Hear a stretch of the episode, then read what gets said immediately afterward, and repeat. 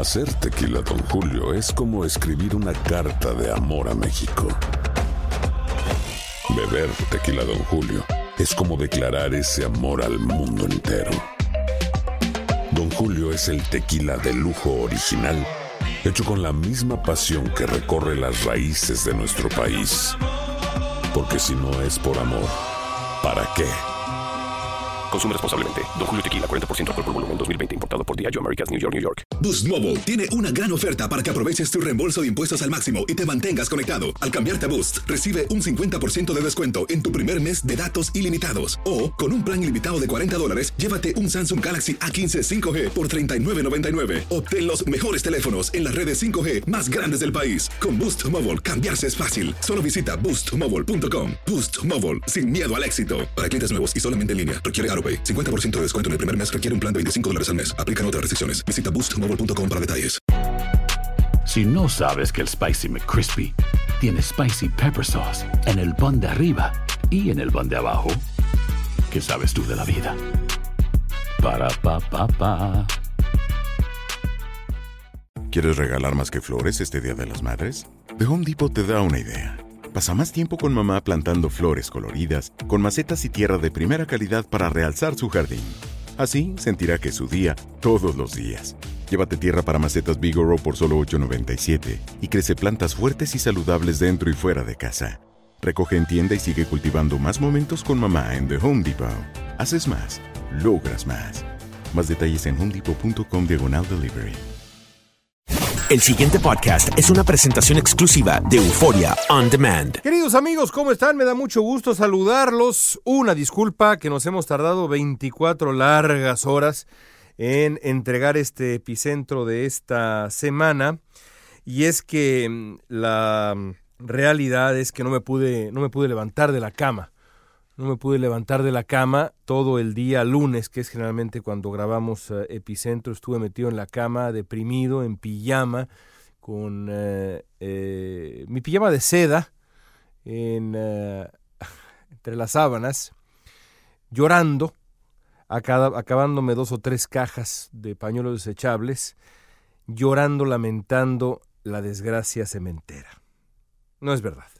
No es verdad, en absoluto no recuerdo una sola vez, ni siquiera en momentos de verdad de dificultad personal, que me haya yo quedado en la cama sin ir a trabajar desde hace, pues vaya, desde que tengo memoria, creo que ni siquiera en la escuela. Pero bueno, el caso es que esa parte es falsa.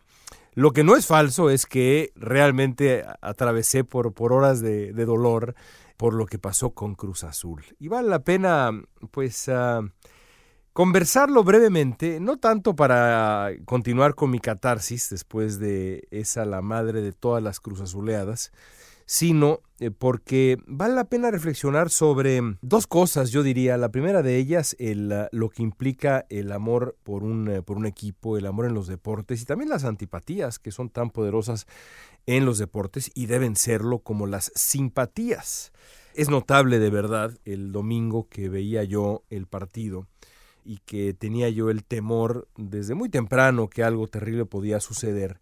Es bastante notable cómo a los 45 años de edad, yo no sé si haya mucha gente como yo, que ya con tres hijos y ya con canas y ya digamos, pues eh, entrando a la segunda mitad con, con, toda claridad, la segunda mitad de la vida, viva el, el fútbol con, con, esa, con esa intensidad, no con ese patetismo, y eso sí me da mucho orgullo decir que no llego a esos extremos, pero sí con esa intensidad. Y, y, pensaba yo, bueno, ¿por qué? Y creo que tiene que ver con que en los deportes el amor por eh, los equipos, por eh, los ídolos deportivos y también, insisto, las antipatías, pues se conectan directamente con la infancia.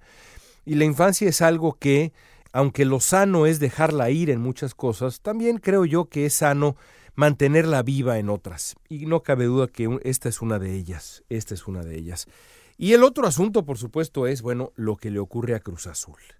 No hay equipo así en el mundo. No hay equipo así en el mundo. A ningún equipo en el planeta, en ningún deporte, creo yo, le sucede lo que le sucede a Cruz Azul. Recorría yo después de esa, mentalmente, por supuesto, y sin compartirlo con mis hijos porque no quiero pues enfermarlos de, esta, de este mismo dolor. a pesar de que pues son aficionados a Cruz Azul, no ni de lejos los eh, someteré, eh, ni los, los someto ni los someteré a una experiencia como la que implica el compartir una derrota de, esta naturaleza, porque bueno, creo que tampoco construye nada. Eh, lo hacía yo en silencio, pues. Recorría yo los las distintas derrotas del equipo y son muchas, son muchas y dolorosas y difíciles de digerir. Esta en particular, de verdad lo confieso, no solamente es la peor desde el punto de vista aritmético, no ha habido una remontada así jamás en el fútbol mexicano, pero es la más incomprensible para mi gusto, de verdad incomprensible. Y concluyo diciéndoles que eh, después del partido le escribí a un querido amigo mío, que es pues un gran crítico literario, un hombre que ha leído, bueno, eh, muchísimo más que yo y, más allá de la, de la comparación con mi persona, un hombre que ha leído no libros, sino bibliotecas enteras. Es decir, es un hombre de verdad de profunda cultura y también es cementero. Y este amigo mío, prefiero no identificarlo porque, bueno, quién sabe si a él le gustaría que lo identificara yo, así que prefiero no hacerlo. Me, le, preguntaba yo, bueno, me, dame una explicación. Y me decía, mira, la una explicación es sobrenatural. Aquí hay algo sobrenatural.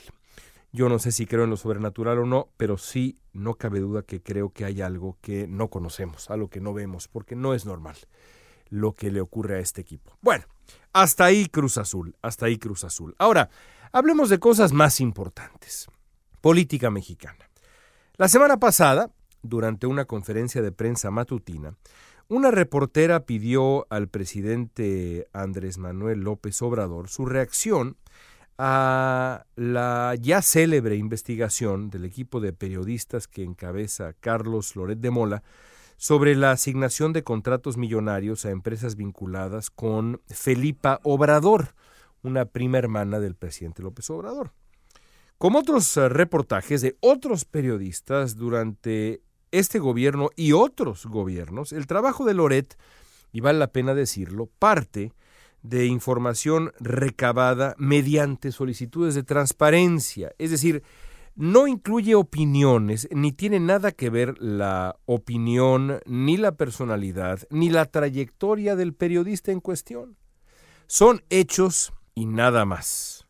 Lo mismo pasó en su momento con Carmen Aristegui y el reportaje de su equipo, el reportaje de la Casa Blanca. No importaba, aunque algunos insistían en que así era, no importaba que el reportaje fuera firmado por el equipo de Aristegui, ni la trayectoria de Aristegui, ni la personalidad de Aristegui, ni la ideología o simpatías políticas de Aristegui, sino los hechos, porque al final lo único que importa en una, en una revelación periodística son los hechos, no importa el mensajero, sino el mensaje.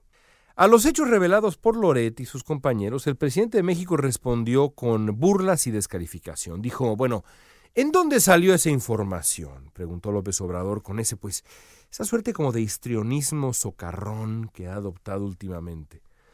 Cuando la reportera le informó que se trataba de una investigación de Loret, el presidente continuó con pues su performance y dijo algo así como "Ah, no."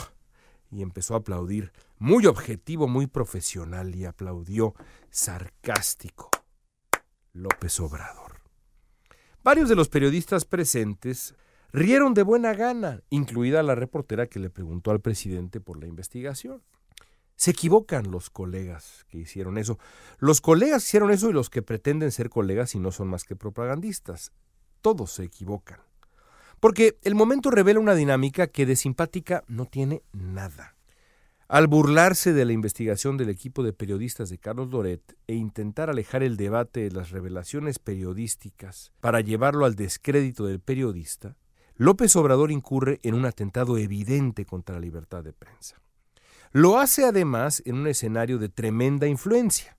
Muchas veces, por desgracia, las mañaneras se han convertido en la plataforma que establece la agenda de discusión del país y el tono con el que se debate dicha agenda. Dada su amplia, amplísima difusión, la reacción de López Obrador a cualquier tema establece una pauta a seguir. La pauta a seguir. Así, la investigación de Loret pues le trajo al periodista, no es la primera vez, una avalancha de injurias que nada, de nuevo, nada tienen que ver con la sustancia de sus revelaciones. Gracias al presidente de México, el periodista que lo investiga se convierte en adversario. sospechoso de operar con intenciones aviesas. Y de nuevo el caso de Loret es solamente uno, porque lo mismo le ocurrió a Jorge Ramos, cuando Jorge Ramos se presentó a entrevistar a López Obrador en la mañanera y lo hizo con dureza, no rudeza, sino dureza, sobre la violencia en México y le llovió a Ramos descalificaciones, una avalancha de descalificaciones. Lo mismo, misma dinámica. Esta dinámica es tan contagiosa y tan tóxica que incluso encontró eco en la surrealista aclaración de Petróleos Mexicanos, en donde la empresa reconoció que la investigación era fidedigna, que en efecto había estos contratos a la prima de López Obrador, y al mismo tiempo atribuyó motivos siniestros al trabajo del equipo de Loret. ¿Cómo se reconcilian ambas cosas? Pues no tengo la menor idea. Decía Pemex, algunas notas periodísticas que dan cuenta de estos contratos responden a una clara intención de dañar la reputación del gobierno, desdeñan avances significativos y magnifican escándalos. Eso decía Pemex. Esto no es verdad.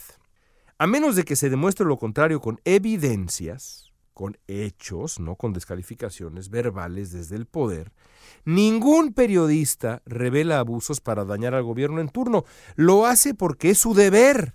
Gobierne quien gobierne. Es culpa del gobierno, no del periodista, si el descubrimiento resulta en un daño a la reputación, entre comillas, de quien ha incurrido en esos abusos que Pemex insiste en lo contrario y en un comunicado oficial emule al presidente de México al cuestionar las intenciones de un periodista, se llame Loret, o se llame González, o se llame Aristegui, o se llame quien sea, es también un ataque inadmisible a la libertad de prensa.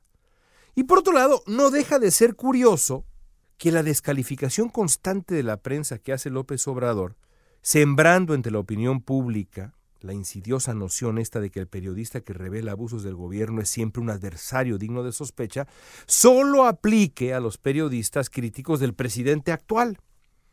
Porque me puse a investigar. No se necesita investigar mucho, pero me puse a investigar. Cuando otros reporteros revelaron escándalos, abusos o conflictos de interés de gobiernos anteriores, los periodistas encontraron en Andrés Manuel López Obrador a su más afanoso promotor. López Obrador celebró, con toda razón, ¿eh? el histórico trabajo del equipo de Carmen Aristegui sobre la Casa Blanca. También celebró el periodismo crítico del New York Times frente al propio Peña Nieto, además de reconocer el trabajo de reforma, imagínense, en su investigación sobre la propiedad de Luis Videgaray en Malinalco, seguramente recuerdan ustedes. Y no solo eso, ¿eh? López Obrador fustigó públicamente a los medios que a su juicio no cubrieron apropiadamente las revelaciones de Aristegui. Es decir, cuando el trabajo de periodistas críticos servía para revelar los abusos de gobiernos previos, López Obrador no solamente reconocía su importancia, sino que exigía su amplia difusión. Ahora, que el periodismo crítico se concentra en revelar los abusos de su gobierno, los errores de su gobierno, el presidente ha súbitamente extraviado su predilección por el periodismo crítico para reemplazarlo con el acoso sistemático a cualquiera que se atreva a investigarlo o cuestionarlo desde el periodismo crítico. Como ocurre con la democracia, que solo le ha parecido a López Obrador legítima cuando el ganador ha sido él, el periodismo solo le parece válido, legítimo y digno de reconocimiento a López Obrador cuando le sirve al propio López Obrador. Cuando no, merece sorna descalificación e incluso agresión. Esta es la definición misma de una contradicción moral, de libro de texto, de un doble rasero, de un doble estándar, de una doble moral. Cuando los periodistas y su trabajo me sirven, les aplaudo desde el corazón. Promuevo su trabajo, lo celebro, lo protejo. Cuando el criticado, investigado soy yo, lo someto a una descalificación desde la más alta tribuna del poder sin clemencia alguna. No es la actitud de un demócrata, es la actitud de un cínico, por decirlo menos. Hasta ahí la dejamos. Regresamos puntuales la próxima semana con otro epicentro. Gracias, queridos amigos. El pasado podcast fue una presentación exclusiva de Euphoria On Demand. Para escuchar otros episodios de este y otros podcasts, visítanos en euphoriaondemand.com. Si no sabes que el Spicy McCrispy tiene Spicy Pepper Sauce en el pan de arriba y en el pan de abajo, ¿Qué sabes tú de la vida? Para pa pa pa. Sick of being upsold at gyms? My guy, you're currently a base member. For $90 more, I can upgrade you to our Shred membership. For $130 more, you'll be a Swole member. And for just $300 more, you'll reach Sweat Platinum. At Planet Fitness, you'll get energy without the upsell. Never pushy, always free fitness training and equipment for every workout. It's fitness that fits your budget. Join Planet Fitness for just $1 down and $10 a month. Cancel anytime. Deal ends Friday, May 10th. See Home Club for details. ¿Quieres regalar más que flores este Día de las Madres? The Home Depot te da una idea. Pasa más tiempo con mamá plantando flores coloridas, con macetas y tierra de primera calidad para realzar su jardín. Así sentirá que es su día todos los días. Llévate tierra para macetas Bigoro por solo $8.97 y crece plantas fuertes y saludables dentro y fuera de casa. Recoge en tienda y sigue cultivando más momentos con mamá en The Home Depot. Haces más, logras más. Más detalles en homedepot.com diagonal delivery.